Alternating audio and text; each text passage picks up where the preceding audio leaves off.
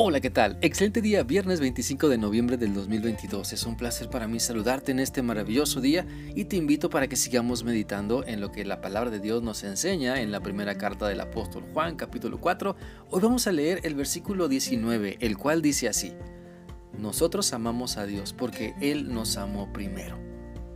Mira, por, este por medio de este pasaje de la palabra de Dios, de palabras sencillas y cortas, podemos entender que el amor de Dios no solamente nos salva, sino que también nos transforma, inspirándonos, ¿sabes? Inspirándonos para amar así como Dios nos ha amado.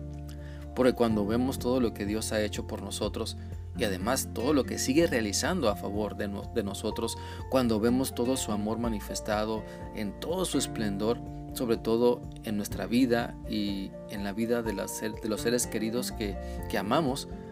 Y bueno, podemos entender que Él nos ama y cuando somos agradecidos, entonces su amor nos inspira para demostrar un amor sincero y verdadero a las personas, no solamente que están cerca de nuestro corazón o físicamente, sino a todas las personas a las que podemos llegar.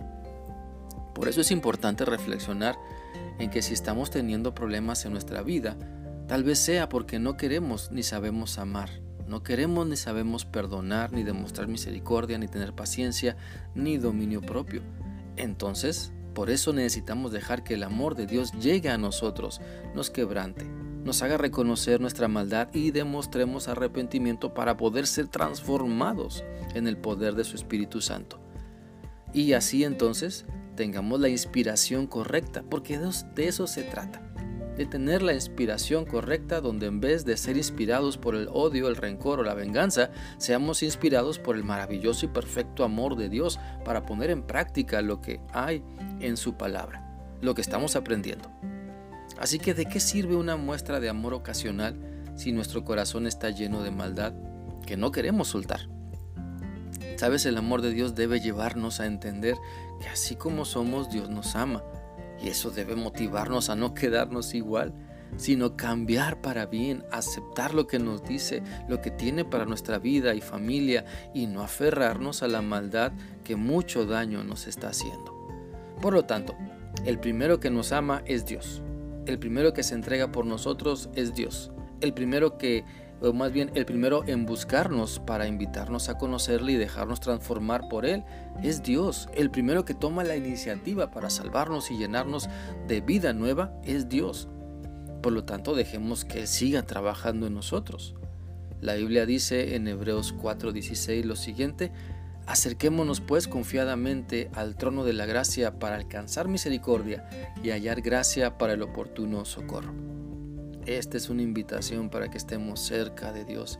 Y si nos acercamos a Dios, seguro que seremos transformados, seguro que seremos inspirados por su amor para amar así como Él nos ama.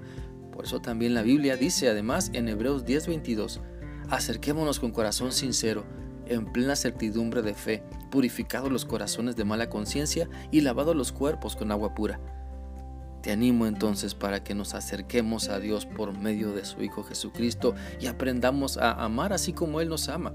Dejémonos enseñar por Él, porque ¿quién más que el autor del perfecto amor para enseñarnos a amar de la manera correcta? Y que ese amor entonces se manifieste en acciones que bendicen nuestra vida y a las personas que nos rodean. Te animo entonces para que te puedas acercar a la inspiración correcta que le creas a Dios, que no le rechaces más, que dejes que su amor cambie tu vida para bien y para siempre. Espero que esta reflexión sea útil para ti y que permitas que Dios siga enseñándote para que, puedas, ver perdón, cómo Él te ama primero y quiere lo mejor para ti. Que sigas teniendo un bendecido día y un maravilloso fin de semana. Dios te guarde.